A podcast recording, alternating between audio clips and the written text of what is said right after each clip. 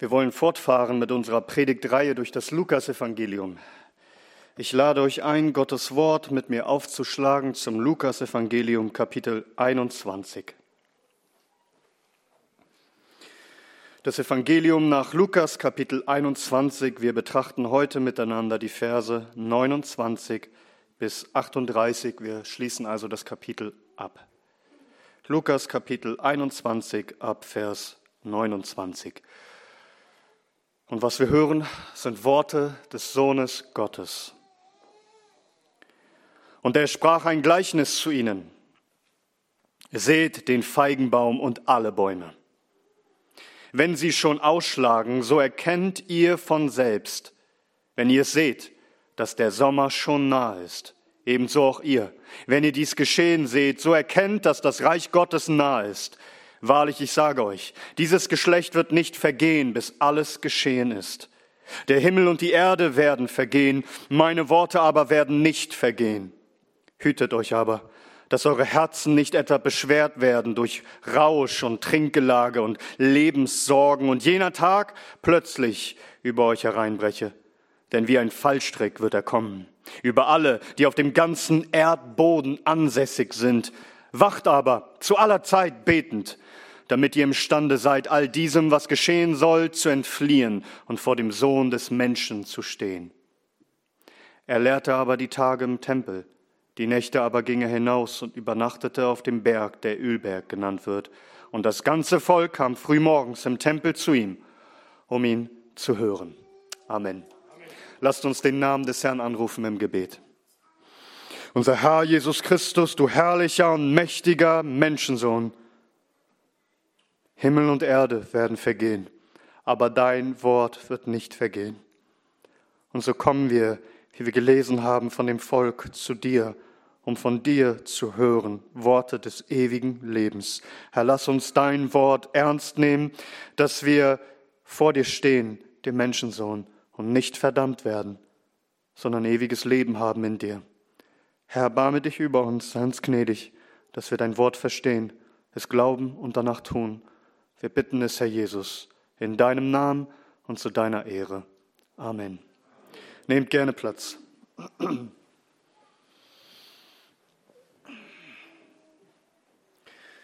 Unser Herr Jesus Christus prophezeite seinen Jüngern, was auf sie zukommen wird.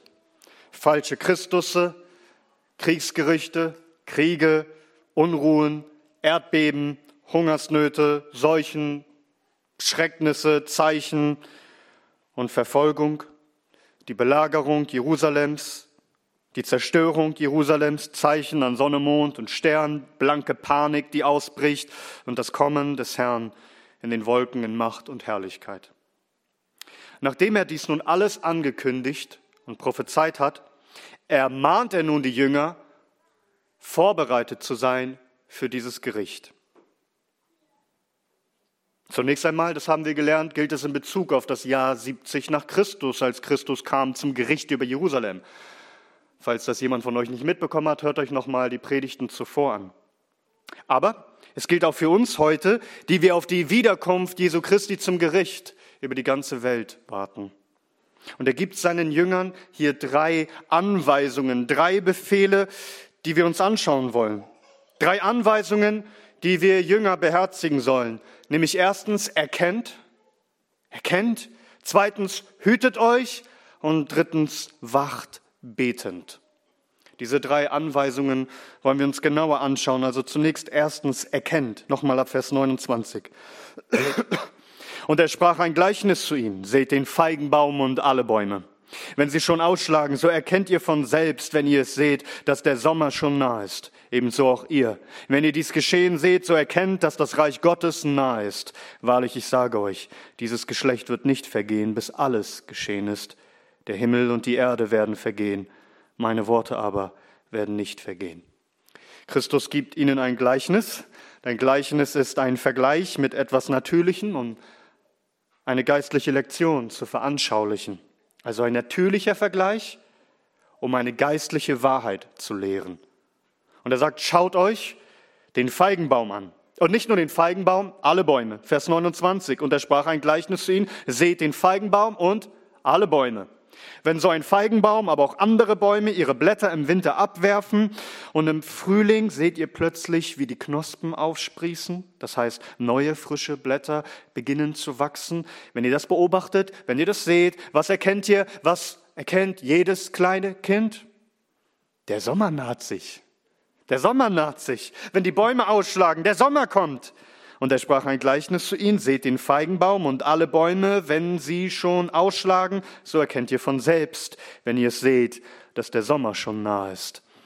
Also wenn du diese zarten Knospen, diese jungen Triebe und vielleicht Blüten siehst, dann dauert es nicht mehr lange, bis der Sommer kommt. Er steht nahe bevor. Ein natürlicher Vergleich, aber es geht um eine geistliche Lektion, eine geistliche Wahrheit, die gelehrt werden soll. Vers 31.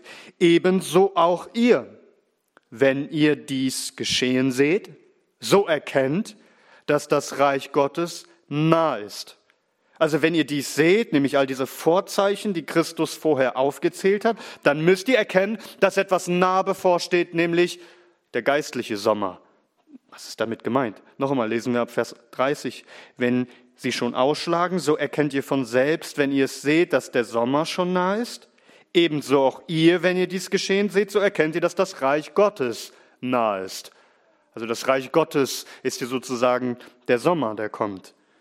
Lasst uns zunächst einmal begreifen, was das für die Apostel in ihrer Zeit schon bedeutet hat. Also wenn ihr das seht und sie haben diese Dinge gesehen, wir sind das penibel miteinander durchgegangen. Falsche Christusse und Kriege und Kriegsgerüchte und Unruhen und Erdbeben, Hungersnöte, Seuchen, Zeichen, Schrecknisse und Verfolgung und sogar die Zerstörung Jerusalems.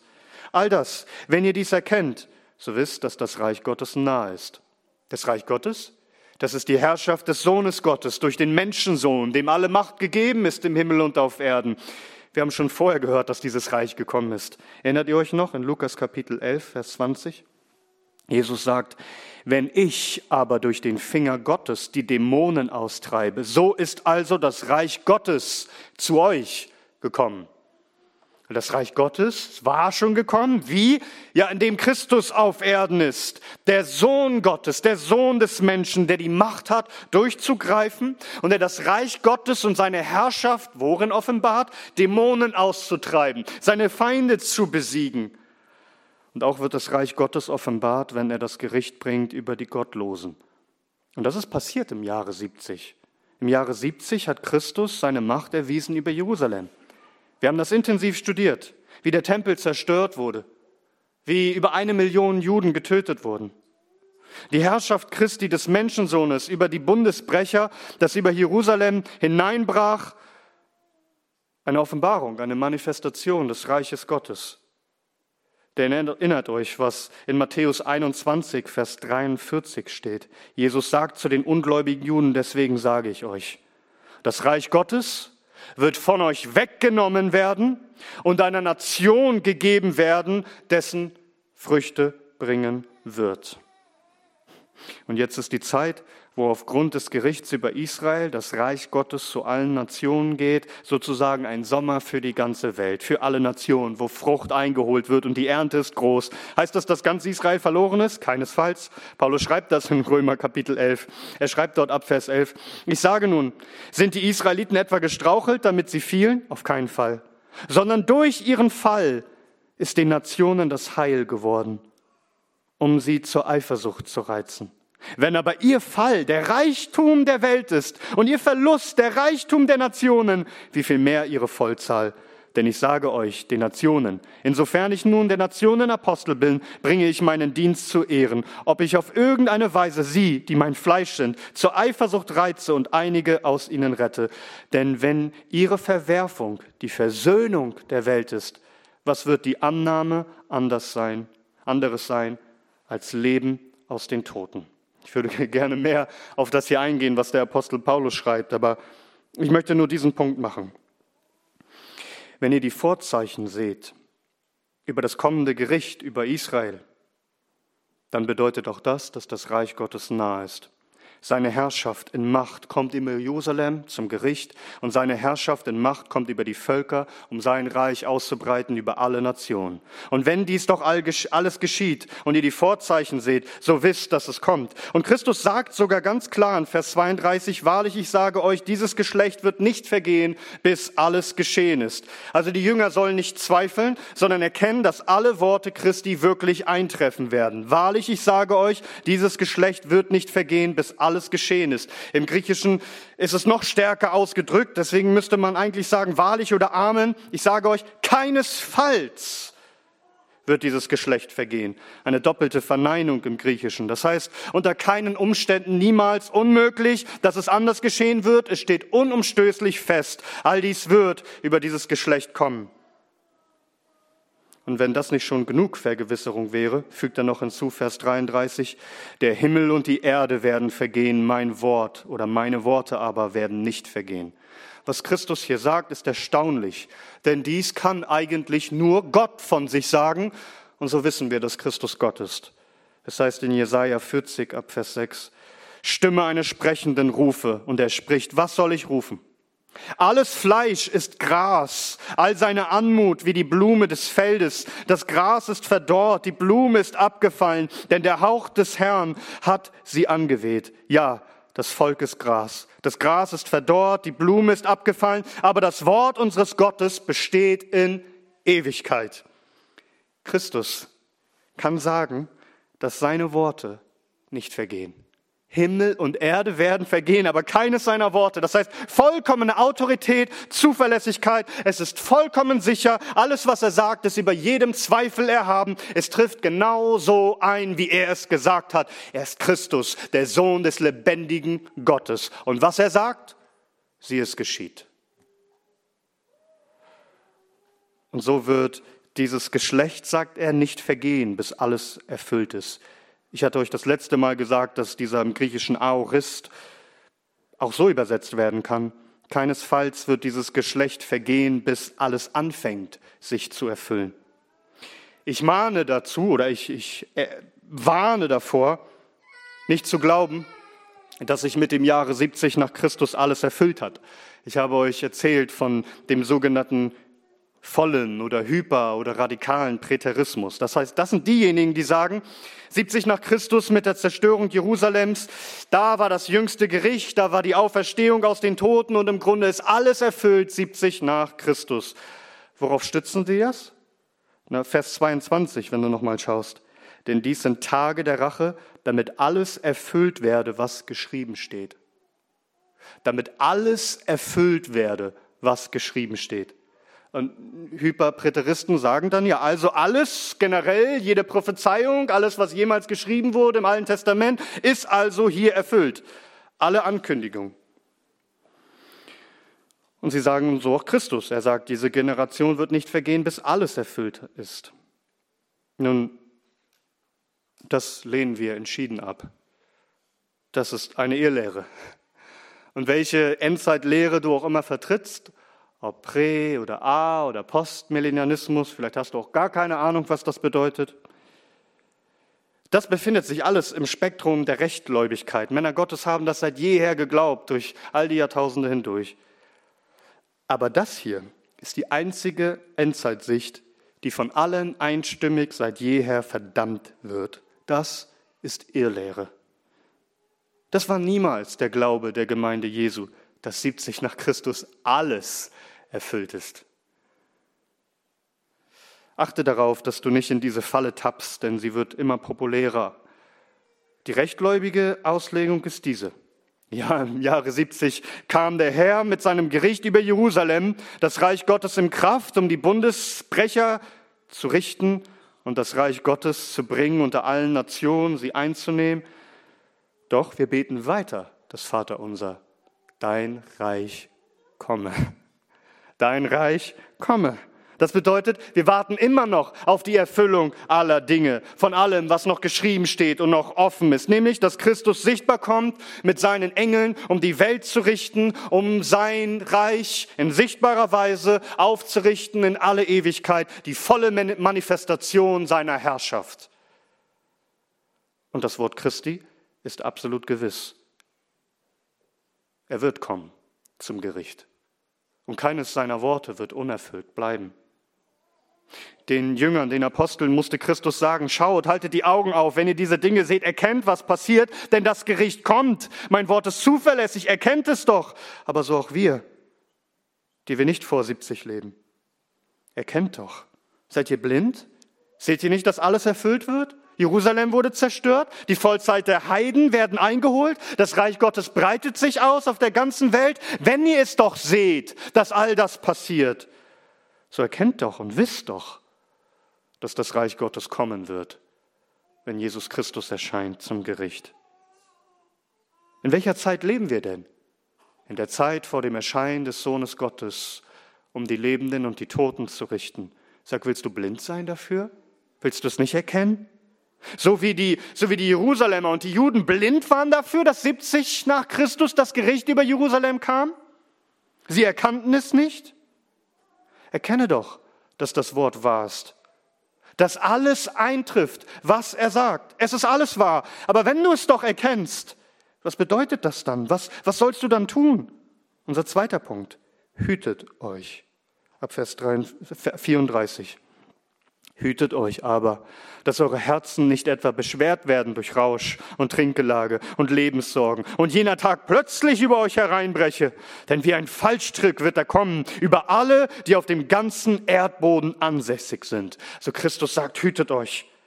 Aber wovor soll man sich hüten? Wovor soll man aufpassen? Was darf nicht passieren? Er sagt, dass eure Herzen beschwert werden das heißt, dass eure Herzen überlastet werden, dass man von seinem Gemüt, seiner Gesinnung sich so herunterziehen lässt, dass man resigniert und alle Hoffnung verliert und aufgeben will und mutlos wird. Christus sagte doch zuvor, erhebt eure Häupter, denn eure Erlösung ist nah. Ihr sollt eure Häupter nicht senken. Eure Herzen sollen nicht beschwert werden. Überleg einmal, was alles auf die Jünger zukam. Wir, wir, haben, wir haben intensiv diese Zeit studiert bis 70. Falsche Christusse, Kriege, überall Kriegsgerüchte, überall Unruhen und Erdbeben, Hungersnöte. Die Apostelgeschichte berichtet uns davor, eine, eine Hungersnot, die den ganzen Erdkreis getroffen hat. Seuchen und Zeichen und Schrecknisse und Verfolgung und die Belagerung Jerusalems. Wie viele Kämpfe dass der Geschichtsschreiber Tacitus, der Römische, sagt, so etwas haben wir noch nie erlebt im Römischen Reich in dieser Zeit. Überall Drangsal und Anfechtung, überall Tumulte und Tragödien und Traurigkeiten, so dass du deine Lust zu leben verlieren kannst, dass du lebensmüde werden kannst, müde bist von all den Kämpfen. Und wenn du all das erlebst, oder lass mich fragen, wenn die Welt das erlebt, in welcher Gefahr steht man, wenn man sowas erlebt? Wenn man so etwas durchmachen muss, wenn das die Realität ist, durch die man Tag für Tag gehen muss. Wir lesen in Sprüche 31 ab Vers 4. Nicht für Könige geziemt es sich, Lemuel, nicht für Könige Wein zu trinken, noch für Fürsten zu fragen, wo ist starkes Getränk? Ja, damit er nicht trinke und das Vorgeschriebene vergesse und die Rechtssache aller Kinder des Elends verdrehe. Gebt starkes Getränk den Umkommenden und Wein denen, die betrübter Seele sind. Er trinke und vergesse seine Armut und erinnere sich nicht mehr an seine Mühsal. Menschen, die in Bedrängnis sind, die Mühsal haben, die in Elend sind, die wollen ihr Elend vergessen. Und was tun sie häufig? Sie greifen zur Flasche, zum Rauschgetränk. Christus warnt seine Jünger, dass ihre Herzen nicht beschwert werden sollen mit Rausch und Trinkgelage. Rausch, das, das Wort, das hier im Griechischen benutzt wird, ist eigentlich das, was wir im Deutschen benutzen für das Wort Kater, Kater. Also eigentlich diese Kopfschmerzen, nachdem du betrunken warst, nach dem Rausch, nach einem Trinkgelage. Diese übermäßige Müdigkeit und Übelkeit und Antriebslosigkeit und Kopfschmerzen und Konzentrationsstörungen und diese tiefe Niedergeschlagenheit, was du hast, wenn du dich betrunken hast. Und er redet von Trinkgelage. Oder man könnte einfach übersetzen Betrunkenheit. Also sich zu betrinken mit Rauschgetränken so, dass man in einen Rausch gerät, so dass du einfach alles vergessen kannst und denkst nicht an den nächsten morgigen Tag. Alles rauscht an dir vorbei in diesem Rausch und du betäubst dich und fließt vor der Realität. Wie gefährlich ist das? Viele, die sagen, es wird ihnen alles zu viel, greifen zur Flasche. Sie ertränken ihren Kummer, sie versuchen es. Sie trinken sich die Welt schön. Der Rausch ist der Weg aus der Traurigkeit, aus, der, aus diesem Dilemma, denken sie, um das Elend zu vergessen. Meint ihr, meint ihr wirklich, es war einfach für die Apostel, durch diese Zeit zu gehen? Denk einmal an all die Nachrichten, ständig die schlimmsten Neuigkeiten. Überall Verführer, überall Krieg, überall Panik. Und Jesus sagte sogar, die ganze Welt wird euch hassen. Selbst Vater und Mutter und Brüder und Freunde, sie werden euch verraten und euch überliefern, dass ihr getötet werdet. Und wir haben die Apostelgeschichte studiert und festgestellt, dass das passiert ist. Wir haben die Verfolgung von Nero studiert, von dem Kaiser Roms und haben verstanden, dass das passiert. Glaubst du, dass das einfach war? Meinst du nicht, dass man da verzweifeln kann an der Realität? Dass man irgendwie diese Versuchung hat, dem allen zu entfliehen und zu vergessen und sagt, komm ein Becher und noch ein Becher mehr. Und vielleicht ist dieser Kummer mal vergessen für eine gewisse Zeit. Aber selbst wenn man nicht zum Alkohol greift, dann liegt man vielleicht die ganze Nacht wach und das Herz ist beschwert. Womit? Was sagt Christus hier? Mit Lebenssorgen. Lebenssorgen. Das können Existenzängste sein, also Sorgen, Probleme und Kämpfe, die man im Leben hat, weil man nicht weiß, wie es weitergehen soll. Und wie schwer, wie schwer kann unser Herz werden? So schwer, dass man das Gefühl hat, dass nichts und niemand es mehr aufrichten kann. So viele Gedanken und so viel Negatives, das dich innerlich auffrisst und, und dich fertig macht. Kennst du das? Geh das einmal gedanklich durch, was, was Christus den Apostel ankündigt, was sie erleben werden. Kannst du nicht verstehen, warum Christus ihnen sagt, hütet euch davor, dass euer Herz nicht beschwert wird? Allgemein können wir sagen, der schmale Weg, auf den wir gehen, der hat zwei Gräben, links und rechts. Also der rechte Graben, da können wir sagen, das sind die Vergnügungen, die Freuden der Welt, all der Rausch und all die Angebote. Aber auf der anderen Seite links ist der Graben von all den Sorgen und, und all dem Kummer dieser Welt. Sprichwörtlich gibt es im Deutschen eine Redewendung, die gibt es schon seit der Antike. Ich weiß nicht, ob du das gehört hast, dass man sich befindet zwischen Skylla und Charybdis zwischen Skylla und Charybdis befinden. Ich glaube, ich habe das schon mal gesagt, aber dieser griechische Schriftsteller Homer hat ja dieses berühmte Werk Odyssee geschrieben und da geht es um das Abenteuer des, des Helden Odysseus. Und es gibt eine Stelle im Epos, wo Odysseus durch eine Meeresenge fährt mit seinem Schiff. Das Problem war nur, auf beiden Seiten der Uferseiten der Meeresenge lauerten Ungeheuer. Auf der einen Seite in einer Felshöhle eine junge, attraktive, harmlos erscheinende Dame mit einem Oberkörper von einer Dame, aber aus ihrem Unterleib wuchsen sechs Köpfe von Hunden, die die Männer zerfleischen. Und sie frisst alles, was sich ihr nähert, sie zerreißt alles. Skylla bedeutet so viel wie zerreißen oder quälen. Und auf der gegenüberliegenden Seite Charybdis, ein Ungetüm, das das Meerwasser und alles, was darauf schwimmt, einsaugt und die Schiffe in einem Strudel einschlürft. Und Odysseus, er versucht unbedingt, Charybdis zu meiden, gerät dann in die Nähe von Skylla und einige seiner Gefährten wurden zerfleischt. Nun, uns ist allen klar, das ist Fiktion, das ist Fantasy, das ist Märchengeschichten aus der Antike. Aber ich will dir sagen, dass für uns Christen das eine bittere Realität jeden Tag ist. Wir durchqueren diese Welt auf einem schmalen Grat. Und auf der einen Seite, da ist diese Gefahr, diese Welt zu lieben und uns darin zu verlieren.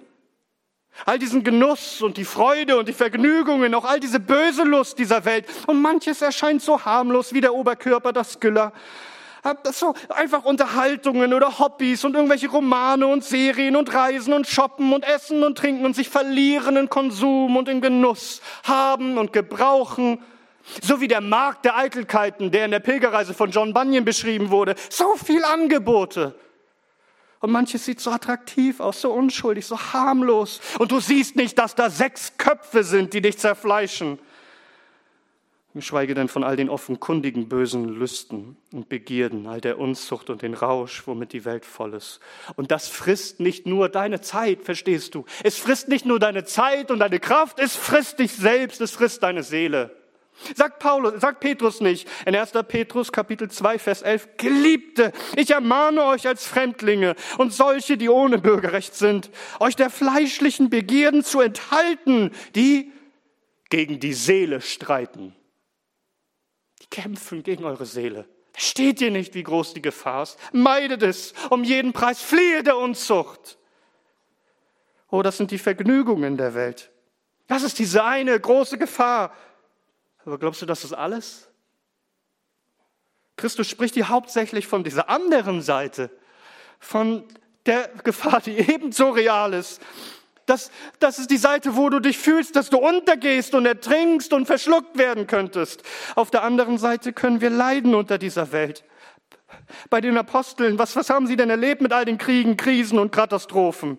So viele Sorgen, so viel jeden Tag, was auf dich einstürmt, was dich bedrückt und dich mit Niedergeschlagenheit runterreißen kann. All der Kummer, all die Ängste. Aber tausende Dinge können das sein. Und du weißt selbst vermutlich am besten, was das bei dir ist. Ich könnte jetzt versuchen, so einige Dinge aufzuzählen, aber sag doch mal, wie ist das bei dir? Du weißt doch, welche Sorgen es sind, die gleich am Morgen kommen, an die du denken musst, die du versuchst zu verdrängen und am Abend, weil du nicht einschlafen kannst. Ängste aus der Vergangenheit, der Gegenwart oder etwas, was in der Zukunft liegt, was dich nicht loslässt und was dein Herz beschwert, als wäre es eine tonnenschwere Last. Und anstatt dass du dein Haupt erhebst und dich über Erlösung freust, senkst du dein Haupt und bist bekümmert und betrübt bis in den Tod. Und du fühlst dich wie in einem Sog, dem Sog des Charybdis, der alles einsaugt, wie eine Abwärtsspirale, wie ein Strudel und es beschwert dich immer mehr. Und du, du freust dich nicht über Christus und sein Kommen. Du siehst nicht seine Herrlichkeit und die Herrlichkeit seines Reiches. Du siehst nur das Elend deiner eigenen Welt. Wie steht es um dein Herz? Bist du so eingenommen von der Welt?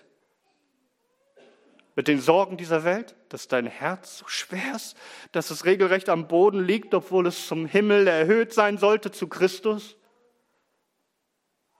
Insbesondere, wenn du Dinge erlebst, die, die Tragödien und Traurigkeiten und was auch immer es sind, dann stehst du in der Gefahr, dich betäuben zu wollen.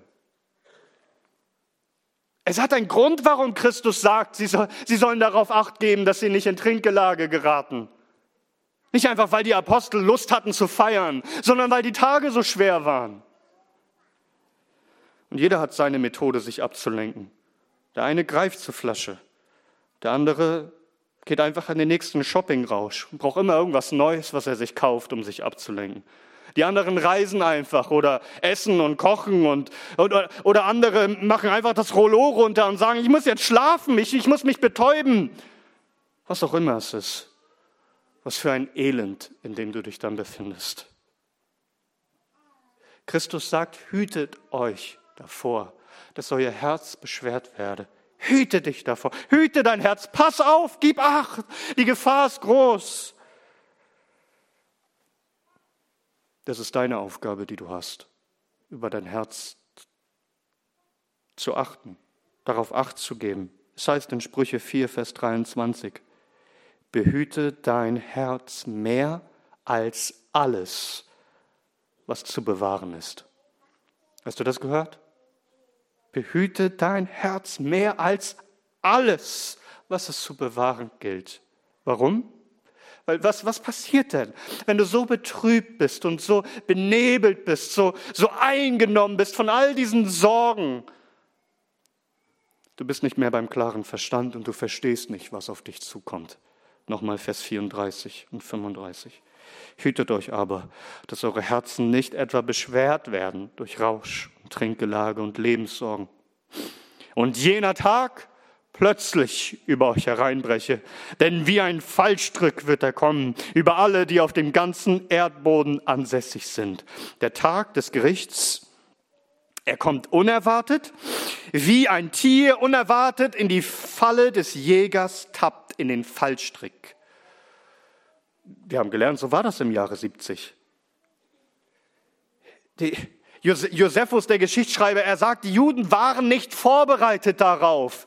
Wie viele Warnungen, wie viele Zeichen, wie viele Hinweise gab es, dass das Gericht kommt über Jerusalem. Aber sie taten so, als würde es nicht kommen über sie. Viele hatten völlig den Willen aufgegeben. Sie stürzten sich in den Tod. Über eine Million wurden getötet, mehr als Einwohner Frankfurts. Fast 100.000 wurden verschleppt unter die Nation. Und es kam über sie wie ein Tier, das gejagt wurde, nichts ahnend, in eine Falle, in den Fallstrick tappte, gefangen, um geschlachtet zu werden. Wenn die Apostel nicht gewacht hätten, hätten sie nicht auf die Worte Christi gehört, als er sagte, flieht in die Berge, wenn das passiert, so wären sie umgekommen in diesen Fallstrick, wie all die übrigen. Aber was im Jahre 70 geschah, es wird die ganze Erde treffen. Das, was in Jerusalem geschah, dass die ganze Stadt im Feuer aufging und kein Stein auf dem anderen blieb, so wird es sein mit der ganzen Welt. Und jener Tag wird plötzlich über euch hereinbrechen. Denn wie ein Fallstrick wird er kommen über alle, die auf dem ganzen Erdboden ansässig sind. Nun, du kannst, das ist die erste Sache, die du dir vor Augen führen musst, du kannst plötzlich sterben. Unvermutet, unerwartet und du stehst vor deinem Richter. Bist du bereit, Gott deinem Richter zu begegnen? Aber der Herr kommt auch wieder, um die Erde zu richten. Die Frage ist, sind wir wach? Hütest du dein Herz? Bist du bereit? Paulus schreibt an eine Gemeinde in Griechenland, nicht in Jerusalem. Er schreibt in 1. Thessalonicher, Kapitel 5, Abvers 4. Ihr aber, Brüder, ihr seid nicht in Finsternis, dass euch der Tag wie ein Dieb ergreife, denn ihr alle seid Söhne des Lichts und Söhne des Tages. Wir sind nicht von der Nacht noch von der Finsternis. Also lasst uns nicht schlafen wie die übrigen, sondern wachen und nüchtern sein. Denn die da schlafen, schlafen bei Nacht und die, die betrunken sind, sind bei Nacht betrunken. Wir aber, die wir von dem Tag sind, lasst uns nüchtern sein, angetan mit dem Brustharnisch des Glaubens und der Liebe und als Helm mit der Hoffnung der Errettung. Denn Gott hat uns nicht zum Zorn bestimmt, sondern zur Erlangung der Errettung durch unseren Herrn Jesus Christus, der für uns gestorben ist, damit wir, sei es, dass wir wachen oder schlafen, zusammen mit ihm leben. Deshalb ermuntert einander und erbaut einer den anderen, wie ihr auch tut. Wir müssen unsere Herzen hüten, dass wir nüchtern sind, dass wir leben im Glauben, in der Liebe und in der Hoffnung. Kennt ihr nicht, in welcher Zeit wir leben? In der Zeit vor dem Kommen des Herrn Jesus Christus in Macht und Herrlichkeit, um den ganzen Erdkreis zu richten. Die Lebenden und die Toten. Und darum schreibt Paulus in Römer Kapitel 13, hört mal, Vers 11.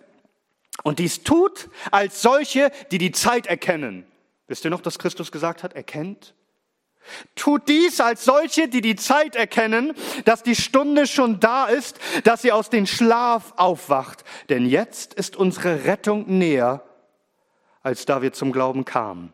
Die Nacht ist weit vorgerückt und der Tag ist nahe. Lasst uns nun die Werke der Finsternis ablegen und die Waffen des Lichts anziehen. Lasst uns anständig wandeln wie am Tag, nicht in Schwelgereien und Trinkgelage, nicht in Unzucht und Ausschweifung, nicht in Streit und Eifersucht, sondern zieht den Herrn Jesus Christus an und treibt nicht Vorsorge für das Fleisch, das Begierden wach werden.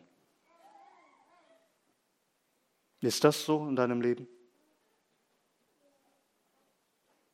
Dass du dein Herz hütest vor aller Beschwernis, von all den Lasten dieser Welt und dass du dein Haupt erheben kannst, weil du Christus erwartest, ob du nun stirbst, um vor ihn zu erscheinen, oder ob er kommt, um uns zu sich zu holen. Aber, aber wie, wie, wie können wir das schaffen, so wach zu bleiben und, und trotz all den Versuchungen links und rechts und überall nicht vom schmalen Weg abzukommen, sondern treu zu sein vor ihm. Die dritte Anwendung. Wacht im Gebet. Wacht im Gebet, Vers 36. Wacht aber zu aller Zeit betend, damit ihr imstande seid, all diesem, was geschehen soll, zu entfliehen und vor dem Sohn des Menschen zu stehen. Es heißt hier wacht, aber, besser übersetzt wäre darum, seid also wachsam. Dieses aber bezieht sich, verweist zurück. Es ist also eine Schlussfolgerung aus dem zuvor Gesagten. Eben weil das Gericht kommt, unerwartet und plötzlich kommt, darum, deshalb wacht alle Zeit betend, dass ihr bei klaren Verstand seid. Wacht, bleibt wach, seid hellwach. Wenn doch das Gericht kommt, sollte man dann nicht wach sein? Aber wie? Nicht einfach physisch wach, sondern geistlich, in ständiger Alarmbereitschaft. Wacht aber wie? Zu aller Zeit betend. Wie können wir alle Zeit wachen? Alle Zeit betend.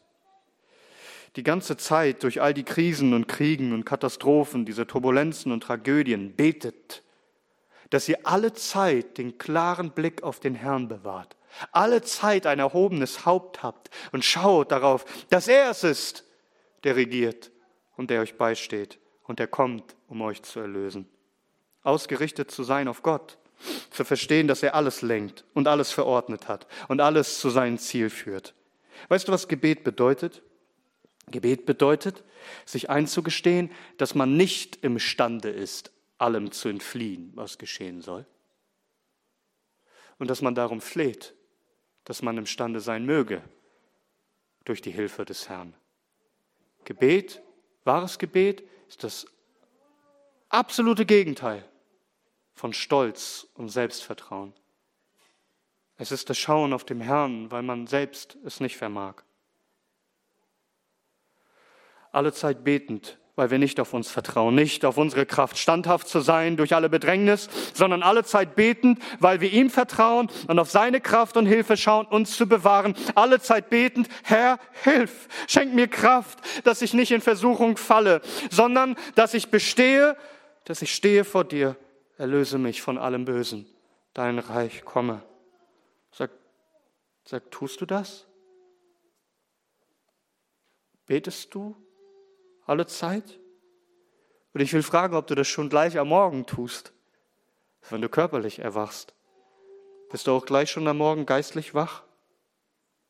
Einige Verse später, so schließt ja dieses Kapitel ab, Vers 37, äh, Vers 37, ja, er lehrte aber diese Tage im Tempel, die Nächte aber ging er hinaus und übernachtete auf dem Berg, der Ölberg genannt wird, und das ganze Volk kam früh morgens im Tempel zu ihm, um ihn zu hören. Das ganze Volk, es kam früh morgens. Nicht einfach morgens, früh morgens. Sie kamen, um ihn zu hören.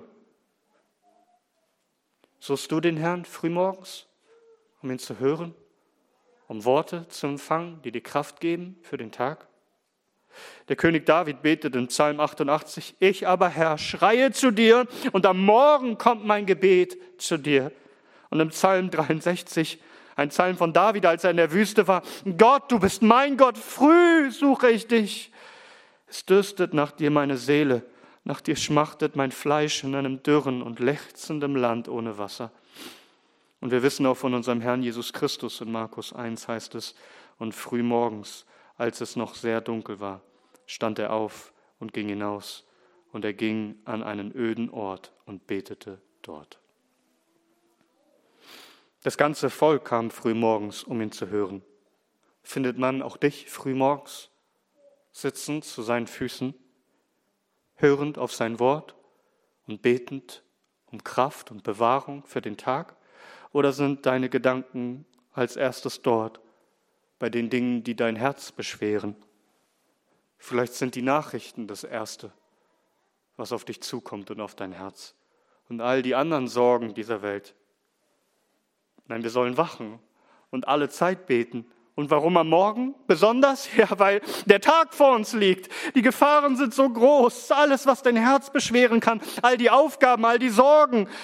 Herr, schenke mir doch Gnade für diesen Tag, dass ich wach bin, dass ich alle Zeit bete, dass ich nicht benebelt bin und geistlich am Dösen, sondern dass ich hellwach bin, dass ich für dein Reich lebe und bete, dein Reich komme und dein Name werde verherrlicht und dass dein Gericht, ob ich nun sterbe oder ob du kommst, dass ich nicht unerwartet vor dir erscheine, sondern bereit bin.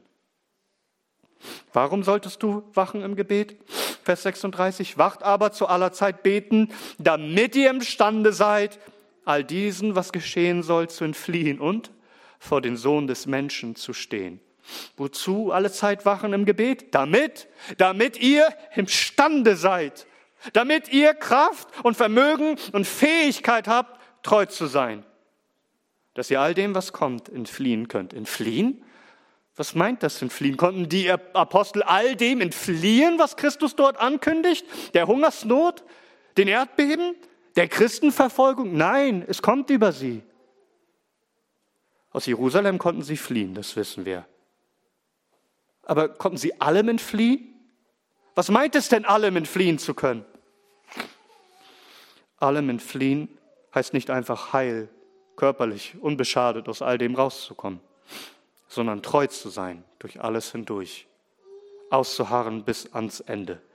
Hat Jesus nicht gesagt in Lukas 21, Vers 19? Gewinnt eure Seelen durch euer Ausharren. Der Apostel Petrus, der Apostel Paulus, sie wurden hingerichtet in Rom. Sie konnten ihren Tod nicht entfliehen, aber doch sind sie all dem entflohen in das ewige Königreich Gottes. Um was zu erleben? Nochmal Vers 36. Wacht aber zu aller Zeit betend, damit ihr imstande seid, all diesem, was geschehen soll, zu entfliehen und vor den Sohn des Menschen zu stehen. Wörtlicher könnte man übersetzen, vor dem Angesicht des Sohnes des Menschen zu stehen. Das heißt, dass man bei seinem Erscheinen zu Gericht nicht beschämt sein muss, sondern vor ihm stehen, ja bestehen darf. Bei all dem, was man durchmachen muss, trotz aller Verführung und Verfolgung und Verwüstung auf der Erde, trotz allem Leiden, was zu erleben? Vor ihm, vor seinem Angesicht stehen zu dürfen, das Haupt zu erheben in freudiger Zuversicht, dass meine Erlösung da ist vor ihm bestehen zu dürfen, in alle Ewigkeit stehen zu dürfen, vor den Sohn des Menschen angenommen zu sein. Und wie wir lesen in Offenbarung Kapitel 7 ab Vers 13. Und einer von den Ältesten hob an und sprach zu mir, diese, die mit den weißen Gewändern bekleidet sind, bekleidet sind, wer sind sie und wo kommen sie her? Und ich sprach zu ihm, mein Herr, du weißt es. Und er sprach zu mir, dies sind die, die aus der großen Drangsal kommen. Und sie haben ihre Gewänder gewaschen und haben sie weiß gemacht im Blute des Lammes. Darum sind sie vor dem Thron Gottes und dienen ihm Tag und Nacht in seinem Tempel. Und der, der auf dem Thron sitzt, wird sein Zelt über ihnen errichten. Und sie werden nicht mehr hungern und nicht mehr dürsten, noch wird je die Sonne auf sie fallen, noch irgendeine Glut, denn das Lamm, das in der Mitte des Thrones ist, wird sie weiden und sie leiten zu Quellen des Wassers des Lebens. Und Gott wird jede Träne von ihren Augen abwischen. Und so möge es sein, dass ein jeder, der diese Worte hier hört, durch alle Drangsal, durch alle Drangsal hindurchgeht, durch alle Prüfungen und alles Leiden, um vor dem Menschensohn so zu stehen Entweder wenn wir sterben oder wenn er erscheint. Wenn er kommt, um die Welt zu richten. Mögen wir erkennen, dass das Gericht kommt. Und mögen wir uns darum hüten, unser Herzen nicht zu beschweren, dass dieser Tag unerwartet über uns kommt, sondern möge der Herr uns betend und wachend finden, dass wir all dem entfliehen können, um vor dem Menschensohn zu stehen. Musst du umkehren? Hat der Herr dir deine Sünde gezeigt, jetzt, als du sein Wort gehört hast, dass du dein Herz beschwert hast? Dass du nicht bereit bist? Oder dann kehre um. Möge ein jeder von uns das erleben, was in Judas ab Vers 24 steht. Dem aber, der ohne Straucheln zu bewahren, und vor seine Herrlichkeit untadelig darzustellen vermag mit Frohlocken. Dem alleinigen Gott, unseren Heiland, durch Jesus Christus, unseren Herrn, sei Herrlichkeit und Majestät, Macht und Gewalt vor aller Zeit und jetzt und in alle Ewigkeit. Amen.